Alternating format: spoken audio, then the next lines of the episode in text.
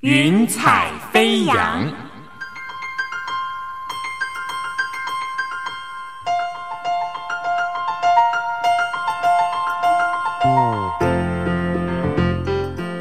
让每一朵云彩的生命牵引着你心灵的飞扬。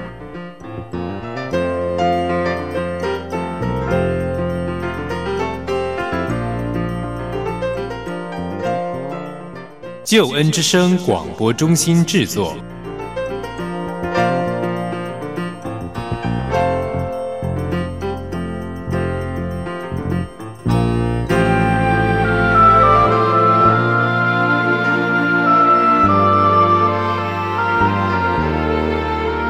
欢迎收听由台湾救恩之声广播中心所制作的生命故事集《云彩飞扬》。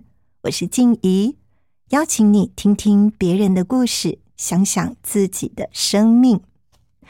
朋友，你可以想象有一个人，他从小有很棒的学习求学环境，但是他却定义要自己一点一滴的去经历，在信仰、在音乐上面，他都是如此。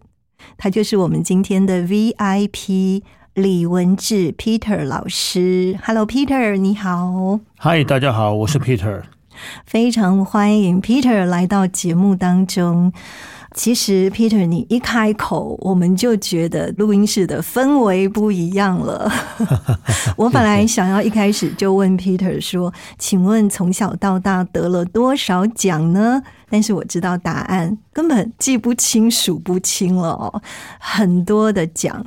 那要不要先跟我们分享其中一个？大概台湾人很有感觉的，就是二零零九年，知道说您得到了金曲奖，而且是最佳演唱。这个专辑《圣母哀悼曲》staba Mater）。那得到奖，其实台湾人真的可能对古典乐不是每一个人都熟悉，但是我们都知道这个奖。先跟我们分享一下这个。呃，这张专辑是我在美国录制的第，应该是第二张专辑了。嗯，但因为之前其实不是很懂得怎么样去报名金曲奖，所以这它是我第一张报名金曲奖的专辑，是很幸运的啊，得到了大家的肯定。那对我来说，录音不是一件容易的事情。那一开始的时候，录音是为了要申请奖学金。嗯，因为很多地方啊，我们唱歌美声的人来说，你要申请，不管是学校的奖学金也好啦，或者是很多比赛啦，或者是很多呃单位的一些奖助学金，它其实是需要去 audition。这个 audition 第一关可能就是先录。不能说专辑，应该录音。嗯，录音啊，几个不同的风格，几个不同的啊语言的曲目啊，诸如此类的。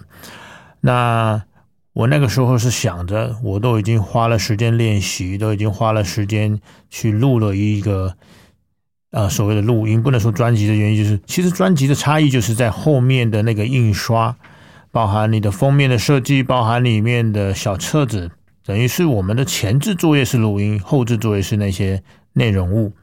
我都已经做了前置，那是不是顺便也把后置做起来？嗯，了解。我一开始的时候是用这个想法去做这个事情的，所以很幸运的，刚好在这张专辑就是得到大家肯定，那也得到了那一年的金曲奖。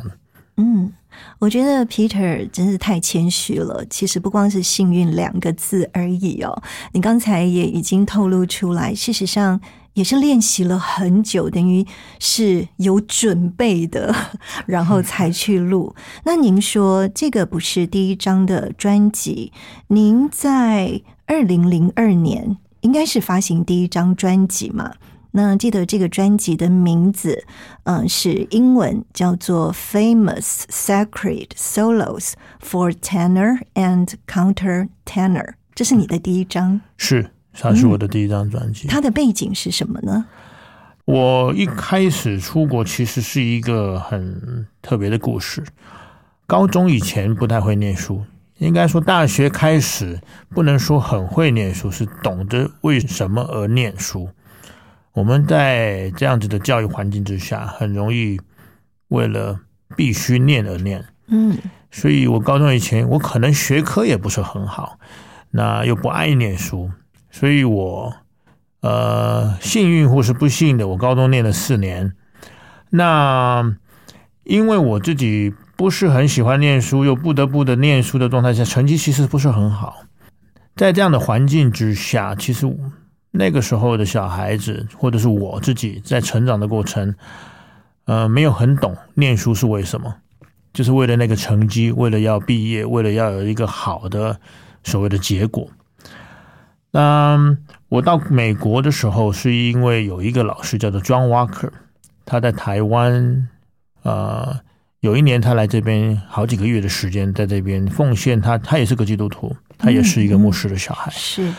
他是一个非常美国呃世界非常知名的管风琴家。是，那他奉献了他的几个月的时间来台湾来做教学，在那一年他需要一个男高音唱歌。其实那个时候我应该当完兵了，然后有老师推荐我去面试去试试。那 John Walker 老师听了我的唱歌之后，当然他用英文跟我沟通。那我那个时候的英文是一个烂到极点的状态，就是完全听不懂的状态。我高中就真没念书，我觉得英文是糟糕到不行，就是你字母会念嘛，其他的东西可能最基础的那些以外，都都不太行，文法呀什么的，那些时候需要死背。我对死背这件事情没什么 没什么耐性。那总而言之，老师听了我唱歌之后，就留着我，然后跟我说什么时候可以开始来练习，可以彩排，诸如此类的。在认识他之后，其实是他带着我去美国考大学的。嗯，我们简单把故事跳掉，就是说他带着我去考的过程是，我在我的英文很糟糕的状态之下，他带着拿拿着我刚刚讲的，我有录音这些东西，然后去美国。但是因为我英文很糟，所以那一次的演出是要唱《Messiah》里面的男高音的 aria，所以他是一字一字帮我把英文念好，然后听我附送给他。哇，好所以他需哦要我把字讲得非常的清楚的状态之下，直到他认为标准了，才会放我走下一句。嗯，所以那个时候，我的声音跟我的英文是被这个老师这样子用雕的状态之下去磨出来的。那幸运的，我考上了美国的学校。而且还是很好的大学。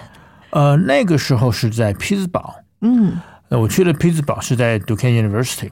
是那那个老师为什么去匹兹堡呢？因为 John Walker 老师在匹兹堡的一个 Shadyside Church，他是一个呃音乐的总监，在那个教会里面，所以基本上是老师推荐我去他任教的学校，然后也直接给我了一个他任教的教会里面诗班里面一个独唱的工作。嗯，在美国啊、独唱者其实是有薪水的，所以他就直接说，你如果考得上，你来我这个学校，我就给你工作，等于是他是在帮助我生活上有一些补助的部分。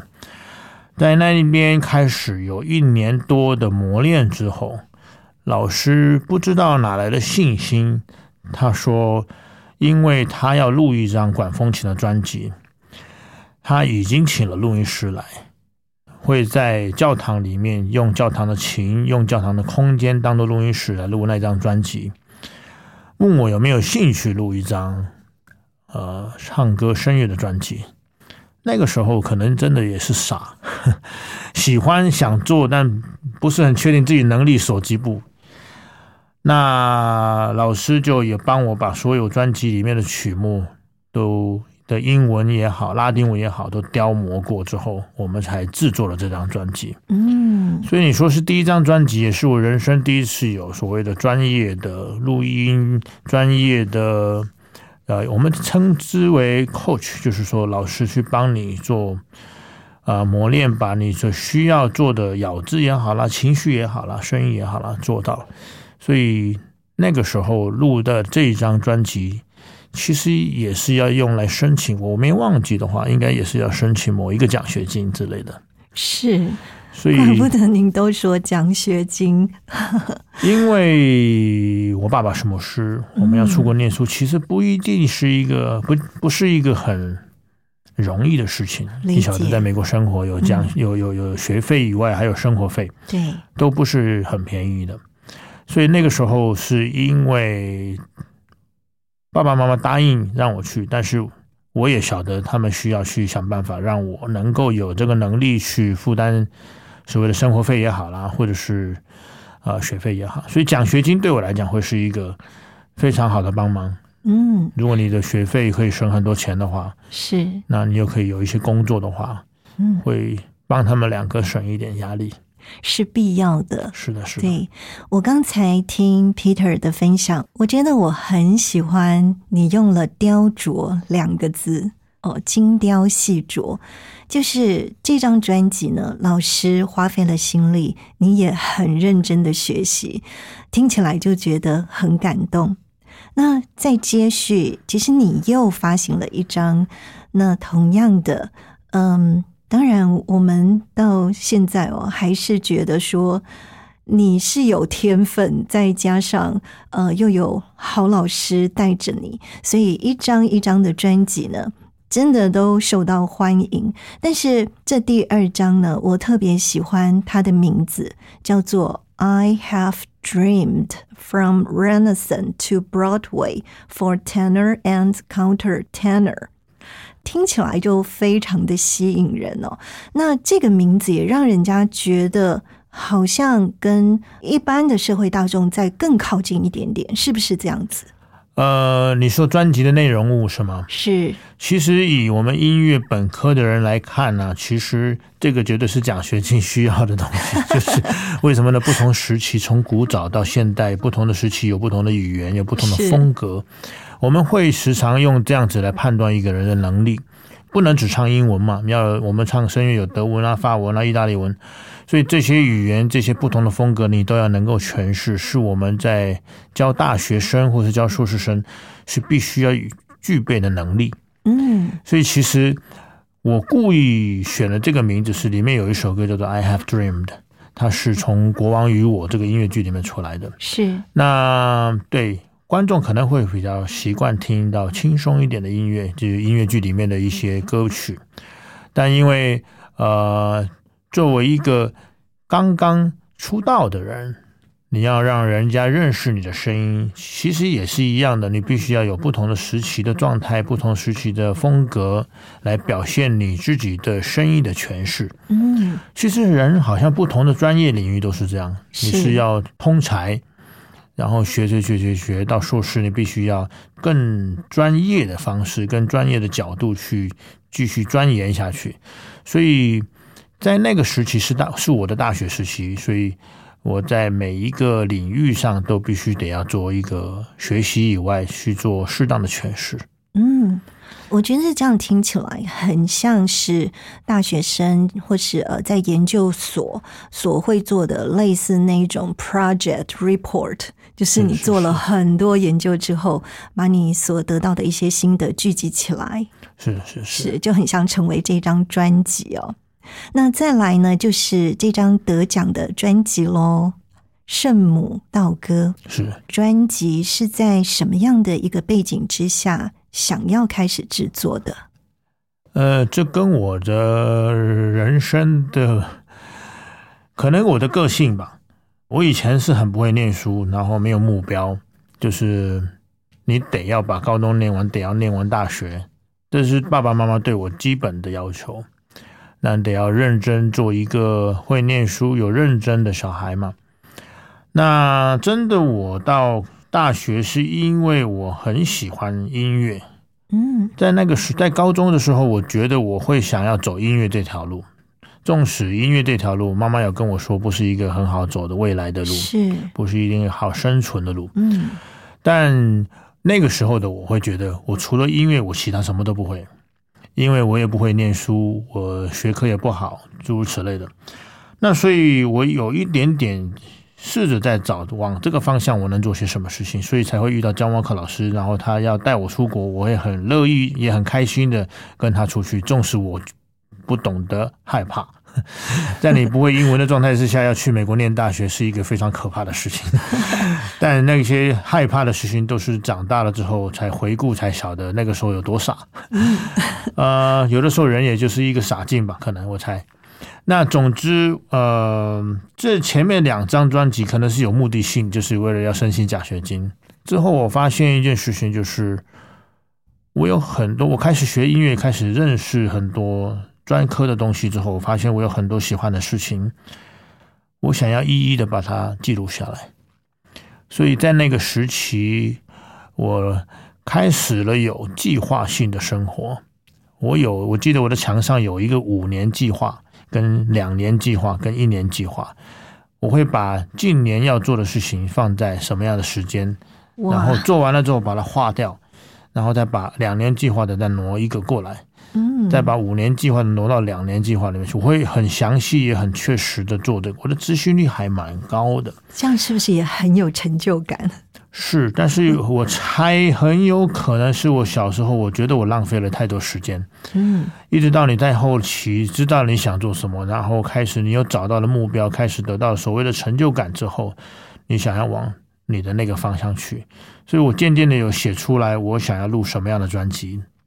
其实我好后面的几张专辑应该都是那那个时期我就已经先定下来了，然后。什么时候做可能不确定的话，就会先放在五年计划里面。但我觉得我明年后年可以做，我就会把它往到两，就是时间点会在我自己觉得我的成熟度、我的声音、我的经济状况、我的时间上允不允许去做这些变化。但是那些专辑，其实在那个人生时期已经先奠定下来我想要做的事情。有一个主要的原因是，你晓得教会音乐其实一开始没有基督徒，没有基督教这个东西，是从天主教开始延伸出来的。是，所以有很多教会音乐是从天主教的音乐开始。所以文艺复兴时期就有所谓的宗教的音乐。对，那这些所谓的圣歌啦，所谓的呃神剧也好，就是用圣经故事里面去写的一些剧啊，圣母道歌是在巴洛克时期的作品。那对我们唱巴洛克古乐的人是一个很重要的作品。嗯，那当然不外乎它很好听。那对我那个时候而言，我就想说，我想要把这个很重要又很好听的东西。那因为我是一个假声男高音，假声男高音比较特别的就是，简单来说，像一个男生的人，他可以唱出女性的音域。这个是假声男高音特有的曲目，也就是说，这样的人比较少。这样的曲子甚至更少，所以我才会想要把这个很重要的作品留下来。等于真的是可以发挥您个人的特质、特色。可以这么说，是的。嗯。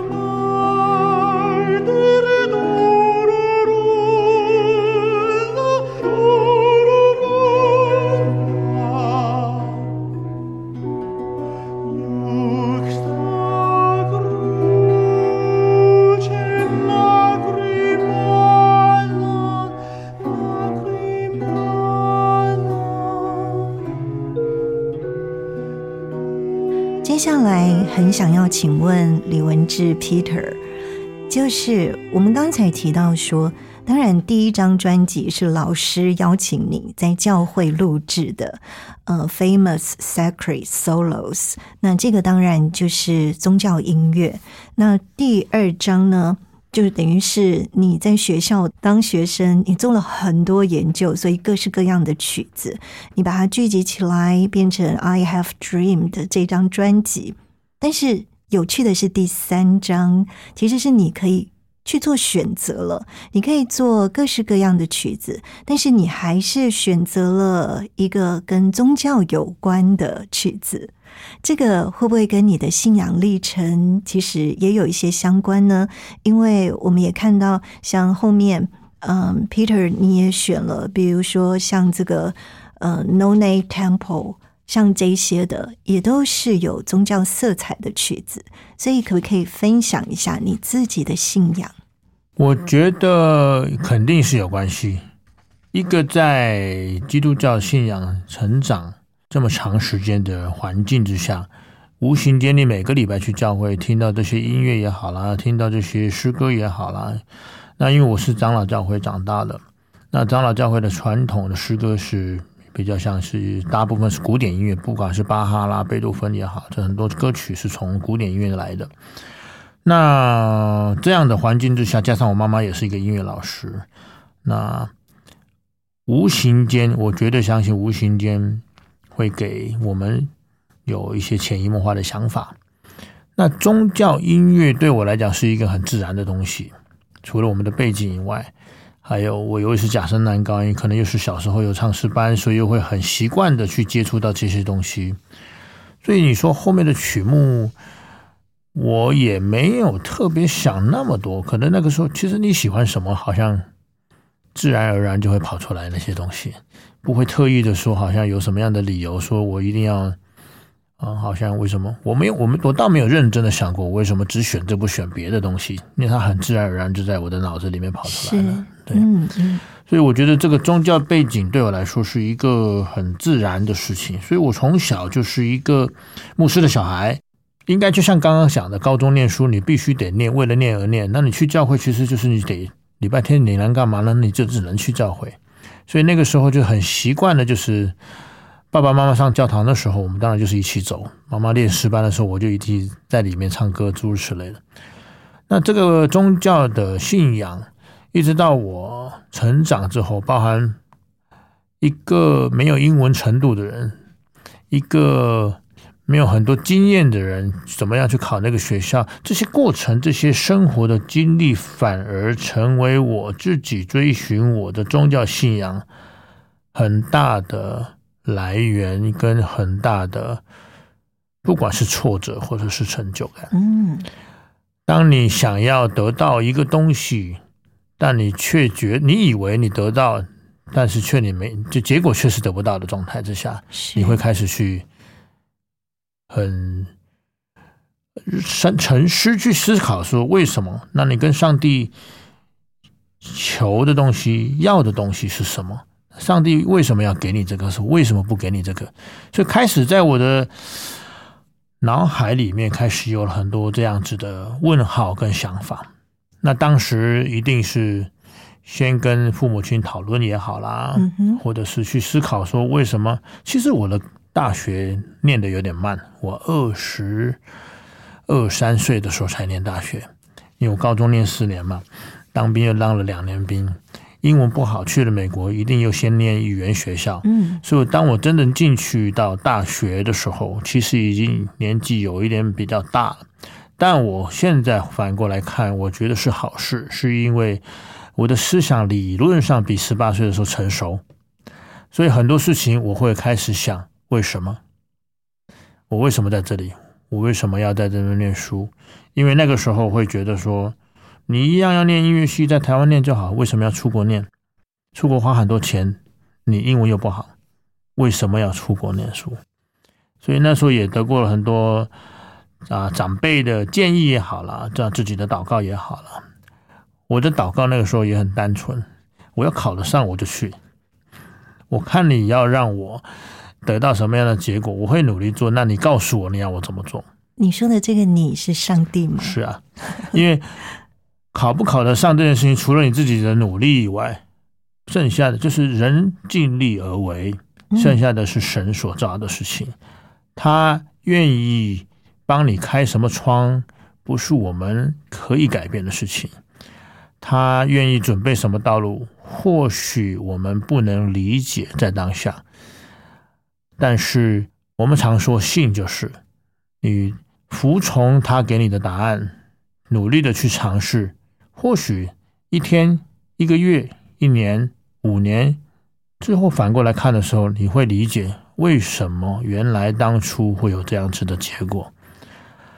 在我的人生的经历中，发现我这样子的问题跟状况，嗯一直到成熟了之后，会发现算了，我不问，因为我知道，我只要他给了我什么门，我就打开门，好好的走，在每一个阶段做自己应该做的事情，努力的尽职的做你该做的责任，下一个门他会开，也不用担心太多。所以在我的过程当中，有的时候，例如说，为什么不能考上这个学校？为什么要去那个学校？我当时考大学的时候，其实是庄沃克老师带着我考试的。我考了三个学校，我们以为我们会去的是伦敦的那个学校，结果后来没有想到是 Peabody Conservatory 给了我更多的奖学金。所以，我们人所以为的，可能跟上帝想的不见得是一样的事情。是这样的事情发生太多次了。嗯嗯，而且这个当中其实有满满的祝福哦，因为我们可以体会到，像 Peter 你刚讲说，你念大学是很晚才去念的，对，非常晚。但未必不见得是一件好事情。我们用双重否定哈，用肯定就说是件好事情，因为我们知道，像你的母校也给你很高的荣誉哦，颁给你普世知识贡献奖，英文呢叫做 Knowledge for the World Award，、那这是 John Hopkins 大学所颁给你的，分享一下得奖心情。这个奖我得的有一点心虚啊，说实话，在我前面得的那个奖是医学系的教授，在他得这个奖之前，他是因为得了诺贝尔奖，所以学校颁了这个普世知识奖给他。嗯，对他来讲，我觉得是肯定是没有什么问题的。是当我收到我得这个奖的通知书的时候，我心里面其实开心是一定的，但我想的是，我做了什么事情？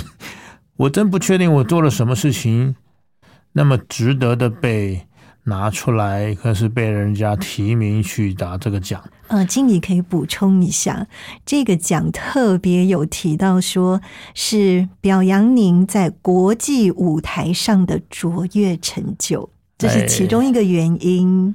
我真觉得诺贝尔奖跟国际上呃很多演出被肯定这件事情，好像还是有一点落差。我觉得对我或许在很多地方不同的国家跟他们的有名的交响乐团啦，或者是什么学校，可能觉得肯定我校友的状态之下做了很多这样子的演出。其实也带过非常多的教授来台湾演出，然后甚至于去很多大学开大师班啊什么的。但那个奖真的是让我觉得，我不太敢说我实至名归，但我只能谦卑的接受啊、大家对我的肯定。其实那个奖得到后来，我有一点小小的压力，我觉得我必须要再更努力的在这个领域上，或者是在我的人上，需要多做更多的对音乐的奉献也好，或是对我自己的信仰也好。嗯，就是做我能所做的事情，是，反而提醒了我，你还有很多责任要做。嗯，我觉得 Peter 老师对于普世知识贡献奖，您真的是太谦虚了。因为接下来呢，静怡想要请问你的是，你还进入了一个很厉害的理事会，这个叫做杰出艺术家理事会。它的成员呢，我们介绍一下，他都是非常厉害的艺术家，像马友友。哦，帕尔曼、哈恩，甚至 Leon Flasher，我们真的觉得 Peter 老师，您可以再跟我们多分享一点，不用太谦虚。我觉得或许是我的本科跟我的本行，我觉得我做这些事演出的好是应该的，就是你要准备好演出。当然，呃，我的好的演出的机会肯定不是我得来的，肯定是上帝给我的嗯机会。所以我常常，例如说我去美国念书，我之所以能去美国是 John Walker 老师，我之所以能够准备好考上这个好学校，学校给我奖学金，也是他帮了我很多的忙。那我之所以可以，当然我要努力在这个学校念书学习。那其实一开始也很多事情是 John Walker 老师帮忙的，因为例如说我们在国外演出。报纸会写很多好的乐评，甚至有时候会会写不好的乐评。但是所谓的好的乐评，就会称赞你的演出有多好呀，什么这些，这些其实都是老师帮我准备，帮我准备好我的状态、我的语言跟我的声音，去帮助我达到一个他认为这么说好了。老师是一个国际知名的演奏家，他的标准比我来的高很多。我们常常在我们的人生阶段会觉得，哦，我做这样可以了，够了。或者是到了，好像听起来有标准，有好了，有好听了，但是在我们那个时候的知识还不够广的状态之下，所以在一个就好像我们常常说不要当井底之蛙一样，外面的人在看这个井不过是一个小小的圈子，我们在里边看好像是个全世界的感觉。嗯，所以老师给我的标准跟给我的条件非常的高。那在那个时期，其实我也抱怨过。我常常在想说，我们现在可以吃饭了？不要讲，不要不要上课，诸如此类的。这样好实际哦，非常。所以老师给我的很多的训练，嗯，让我比较早可以用更严格的标准看待我的工作跟我的演出的品质也好。是。因此，我得到了不少比其他同学更多好的机会，或是更大的机会。嗯，那在他继续的督导状态之下，其实我跟你说，我跟老师到现在都还有联络。我上个星期在国家音乐厅跟 YMCA 演出的东西，还在老师的督导之下演出的。我们透过手机，现在手机很方便嘛，是他帮我听我要唱的所有的东西。哇，让他觉得哎不错，好了，那我才我才。呃，就是就是等于还是要接受他的 coach 的意思。老师对我的关心没有停过。好，在这段时间，我们还是会互相关心啊，甚至于我有时候会寄口罩给他，因为美国那个时候很缺乏口罩，我们这边有很多口罩，就赶快补一点。嗯，但我觉得呃，因为有这样的关系，我自己得到了不少的演出，得到了不少好的演出的条件之下，我又得到了好的 review。这样的循环帮助我在更多更好的机会往上走。那我相信，因为有他的要求，我才有办法往上再得到好的 review，这个是一个循环。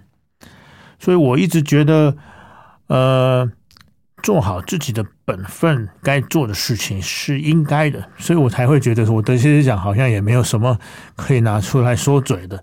但这个奖是别人对我的肯定以外呢，我觉得可能是对我们自己对诠释音乐上面来讲是一个很棒的支持。嗯，因为你知道你走的路，因为你知道你走的方向是好的，是大家认可的。是，那也鼓励我自己可以在做更多不同的事情。所以我其实后面的人生有很多不同的跨界，其实。应该也是跟之前的这些经历有一点关系。嗯，是。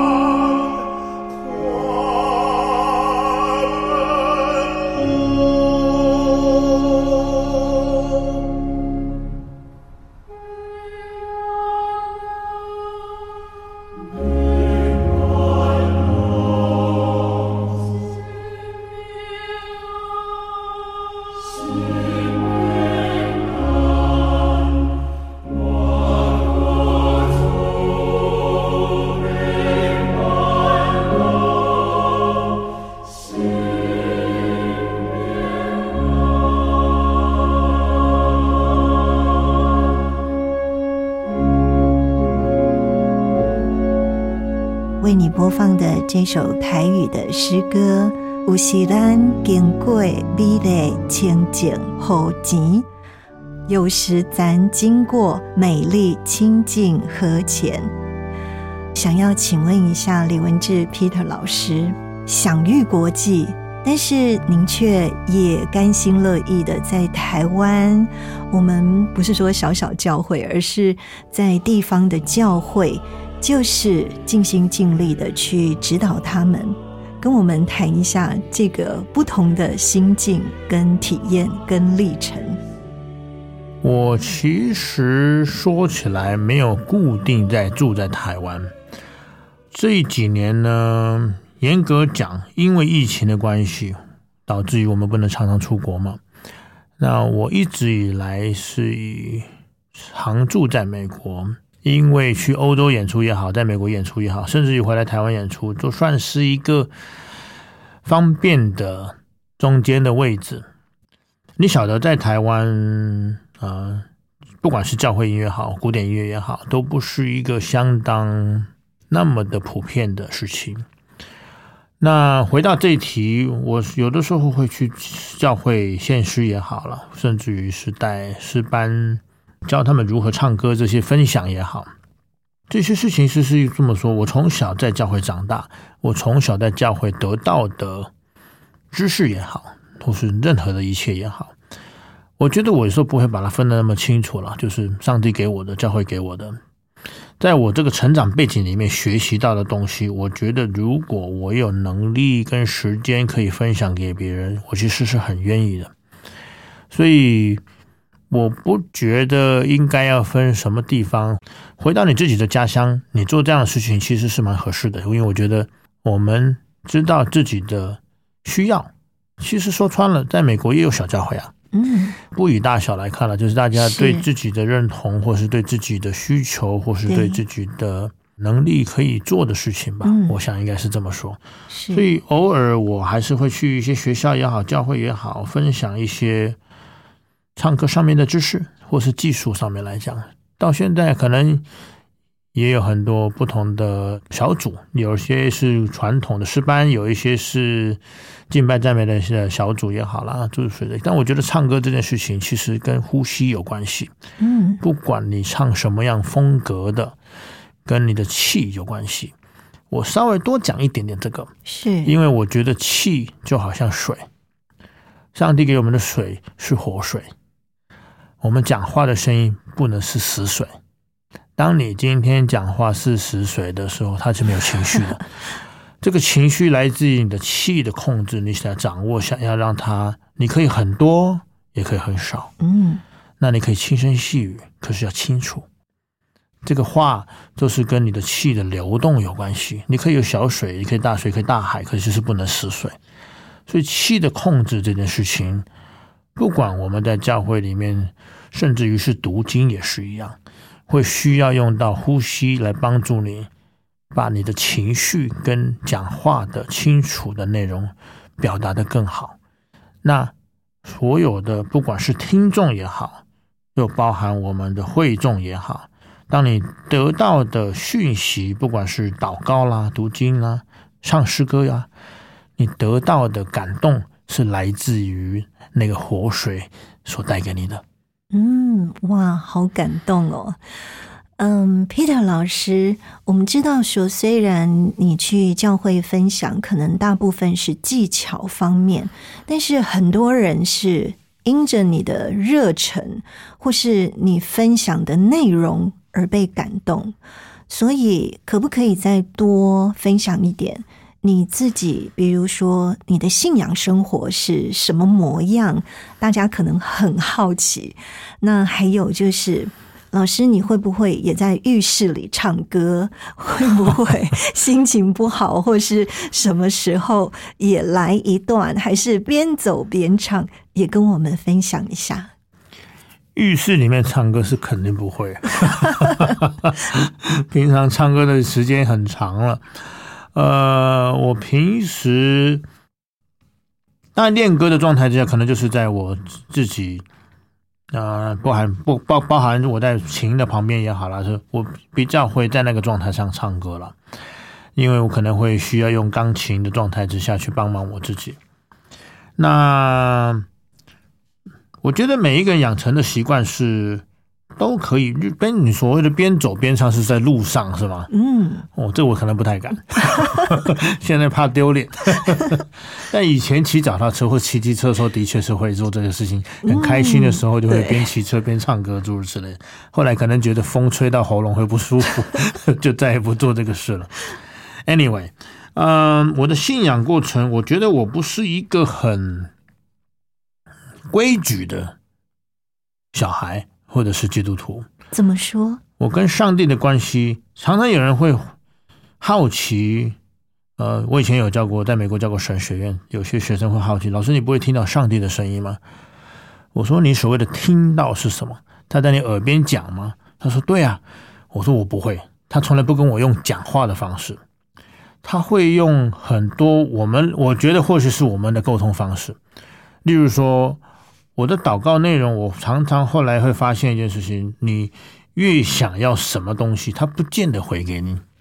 我们人有的时候可能会执着在自己的脑子里面看到跟想要的需求，你物质上也好了，任何东西上，你觉得你想要得到这个东西，但上帝偏偏就不给你。但所以，我后来很多的的自己上身上的经验之后，我发现一件事情，其实我只要跟他求，你让我有清楚的心。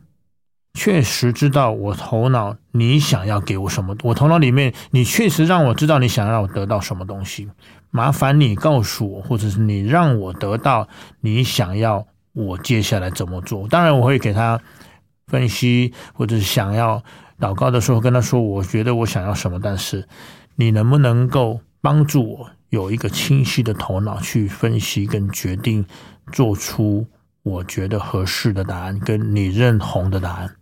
而不是说我已经确定我要这个杯子，麻烦你试给我这个杯子，而是麻烦你试给我清晰的头脑，让我能够分析我为何要这个杯子，或者是我为什么能够得到这个。我觉得有的时候我常常会忘记，或者是我们看的路是很单纯的，就是往前看。我常常忘记一件事情，就是这个世界是这么的大，这个人生是这么的。广，不见得我们看得到的是，就是常常我刚刚讲的，就是我们在井底里面，我们看的就是全世界。可是他从上面看下来的时候，不是全世界。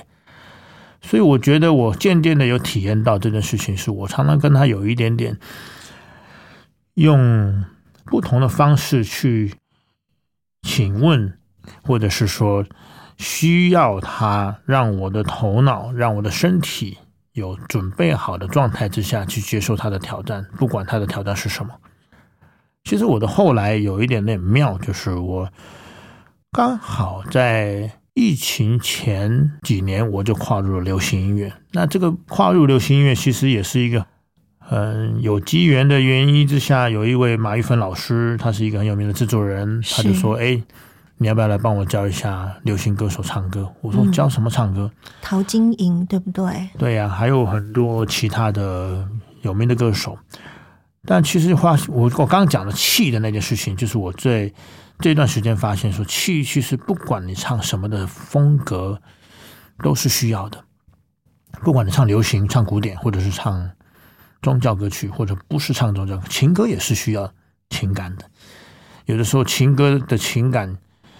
呃，在抒发上面来讲，跟我们该跟上帝讲话的那个情感其实是一样的。嗯，你的爱，不管你是对人、对你的亲情、对你的爱情、对你对上帝的爱，都是一样要真心诚意去表露出来的。是。那他看到了我的呼吸的东西，他觉得我好像可以帮助很多流行歌手做这件事情之后，我就渐渐的开始往流行音乐去。简单的说，我教了流行音乐之后，就渐渐的跑到一些综艺节目去教唱歌的事情。一直到最后，我觉得比较对我来讲也是一样，跟得那个奖有点类似。我觉得比较夸张的是，竟然有浙江卫视的电视节目跑来找我做歌唱节目。嗯，因为我从来没有做过节目，制作节目跟当老师是不太一样的事情。但是我也不知道他们哪来的信心邀请我去做他们的音乐总监，去帮助一个所谓的唱歌节目，把他们他们认为要把品质做得更好，其实是跟唱歌有关系。他们很清楚的了解，这是一个音乐节目，就算它是一个综艺的音乐节目，你还是要把内容做好。所以在那之下，我也发生了很多，我其实拒绝了一次。但最后我还是，他们又再再一次的来问我之后，我也是祷告了一下，发现上帝给我的答案可能是你为什么不去试试看？我觉得常常觉得人生有的机会不会是白给的，它不会莫名其妙出现，在我们的每一个阶段准备好你该准备的责任之后，你永远都不知道你会有什么样新的可能性发生在你的未来。但是你有准备好这些知识也好了，充分的准备之后，你有可能会有很多元的机会会发生。但是我后来也不会去强调说哪一个方向的原因是，我觉得上帝要给我们的东西是超乎我们想象，他给你的机会可能会用到你的资源，跟可能会用到你自己的知识，但是你会发现一件事情，就是这些都是在你前期在准备的那些内容。非常有趣的，嗯。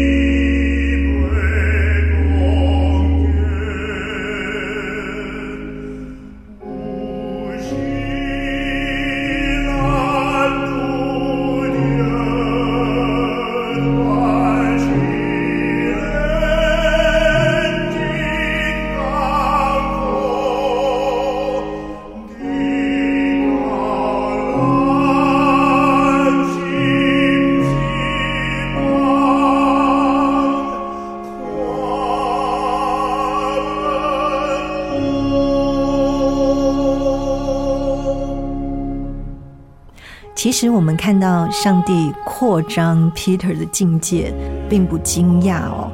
所以刚才 Peter 你提到说，你知道很多歌星真的是很多，多到我们这个名单可能要念个一两分钟。而且 很特别的是，我们知道，嗯，有一位很知名的在台湾也很受欢迎的人物王伟忠，他也曾经找过你。呃，伟忠科找我又是另外一个不同的跨界的东西。他有一天忽然间想到说：“Peter，你来帮我做音乐剧。”我想说啊，音乐剧我干嘛呢？他想要用现场的乐团即兴演奏来配合他的音乐剧的配乐。嗯，那这是一个很在我当下是很难理解的事情，因为。呃，所有的戏剧是经过彩排出来的，剧本啊、台词啊，是经过千百次的练习，有一定的速度去练习出来的。但你音乐为什么不先写好，也是一样练好的状态去配乐这个件事情就好了嘛？那伟东哥是一个非常有经验，也非常有丰富的呃创意，对创意的人没有错。我觉得他可能也想试试看，能不能够有更好、更新、更不一样的东西去试。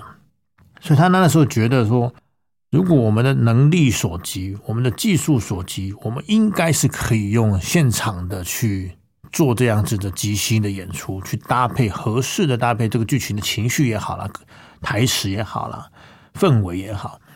所以他叫我做组了一个爵士乐团去做这个事情。当时我只是觉得说，这是一个不可能的事情，我真觉得不可能，因为我觉得谁会这么找麻烦去做？你明明可以用简单的方式去解决他的事情。但我觉得第一个是伟忠哥嘛，他是一个很好的品牌，他做所有的戏剧也好，都是一定有非常好的品质，跟他合作一定是一个非常好经验学习。那再加上。也不会有什么人给我这么莫名其妙的机会了，因为他要对这件事情相当的有把握，我觉得，但我也不晓得他信心哪来了哈。所以我们那个时候尝试了很多，我熟读剧本，因为我必须要很清楚的了解所有的来龙去脉也好啦，情绪也好啦，状态也好啦，氛围也好啦，跟导演讨论，确实的明白的知道他想要的氛围，然后再去想我应该出现什么样的音乐，什么样的节奏，什么样的速度，什么样的调性之类的。在第一次的尝试之后，伟忠哥这个人非常的好，他永远就会你说很好，Peter，再加油。这样的意思就是说他觉得不够好，很婉转嘛。你会对对非常婉转，但他他是鼓励你的，所以你会再继续想办法把所有的细节做到一个能够更密合的状态。就是那次的演出其实非常的成功，我其实。呃，我那次的成就感可能比我做古典音乐来的还要大，因为它是一个不可能的挑战的状态之下，我们应该是我不晓得国外，因为我没有研究那么多，国外有没有人这么做过？但是我们绝对应该是台湾第一次有人这么样大胆的尝试。我们那次还有在不知道第几场的时候，伟忠哥在演出前十分钟跟我说：“哎，Peter，要不你待会来唱一首歌吧。”我说你等一下要演出嘞，现在十分钟后要演出，你唱什么歌？你随便唱什么都可以哦，就这样的啊。我说你也没有什么讨论的余地吗？就是就这样的了，然后他就走了。所以我在当下要赶快急着准备一些东西。其实有时候我会怕说，因为古典音乐人是需要经过很多次的练习，嗯，所以我会觉得我没有练习足够之前，我不会把东西呈现出来，因为我觉得我对自己的责任不应该是这样。可是伟忠哥不是说他不负责任，他。喜欢挑战人去创造多很多新的东西，或许他觉得我在怎么样都有那个品质啦，他可能或许保他呃相信这件事情，所以那天一边开演，我必须很专心看着台上发生什么事情，指挥我的乐团配着原来要做的事情，然后还在想说我等一下唱什么歌，然后赶快隔空跟我的 keyboard 手说传讯息，说我等一下可能会唱什么，你要弹什么给我这样。那天也是一个很蛮妙的一个演出的状态，但得到了不少的好的回馈，是真的。我觉得有的时候人，呃，也不要太局限自己的想法，跟局限自己的能力所及，多尝试，一定会失败，但是从失败中你才能够得到下一次的成功跟学习。如果我们很怕失败，我们永远都不会有下一步。嗯，所以其实我说我的人生历程里面，我不刻意的把它回归到宗教信仰上，可是这些其实都是一些真实生活里面出现的一些我们的经验。是如何从失败当中得到经验，得到下一次演出的能量也好，你的能力也好，下一次的那个门，绝对是因为你之前做过的事情累积起来，你的能力所及之下。为你所开的，可当你如果没有准备好，如果你害怕了，不管尝试这扇门，我们常常会遇到人说：“为什么我的门都不打开？为什么下一道门我想要的那个门，第一个他想要的，他想要是不是神想要，我也不确定。但是我们为什么觉得我们为什么卡在这个瓶颈这么久的时间？我常常会思考，是不是你在这个阶段的责任跟该做的事还没做完？”嗯，对，你还没准备好，是你还没做完你该做的角色，所以那个门还没有开。嗯，给我很多很好的思考的那个，好深刻。嗯，今天我们非常谢谢李文志 Peter 来到节目当中跟我们分享，谢谢 Peter 的分享，给我们带来力量还有鼓励。不管是在艺术上，或者在信仰上，Peter，非常谢谢你。不客气，谢谢大家，谢谢静怡，谢谢。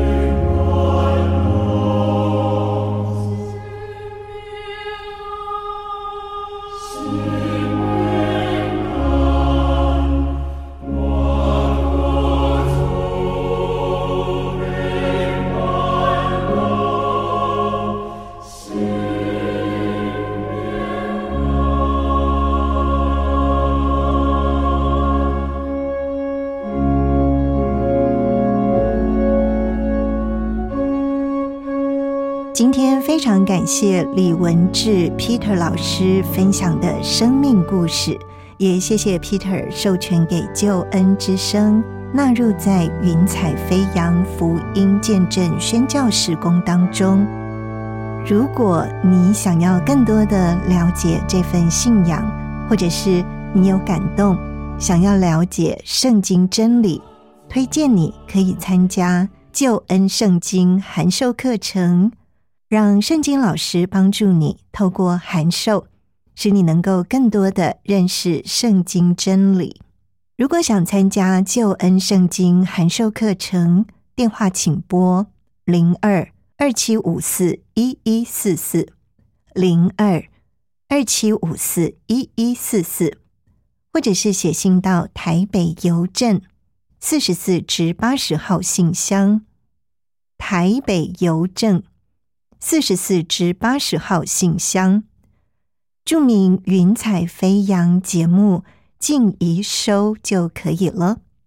静是安静的静，怡是竖心旁。心旷神怡的怡，期待您的来电或来信。云彩飞扬在救恩之声官网、APP、各大 Podcast 平台都有播出，邀请你持续的收听，也请多多的将云彩飞扬见证分享出去，让更多人听见好故事。因着你的分享，可以得到祝福。敬以祝福你喜乐平安，云彩飞扬，期待下次再见。我是空谷的回忆，四处寻找心，万片溪水和山林，我心依然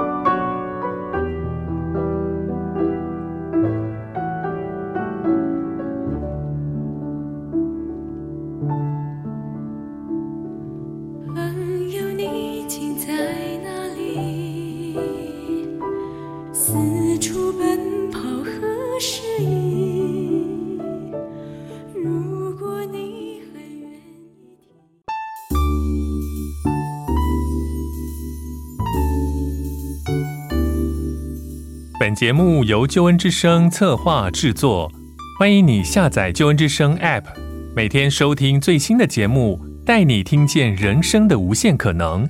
是你得鼓励传福音的好帮手。立即使用救恩之声 App，为自己、为别人领受上帝的救恩之声。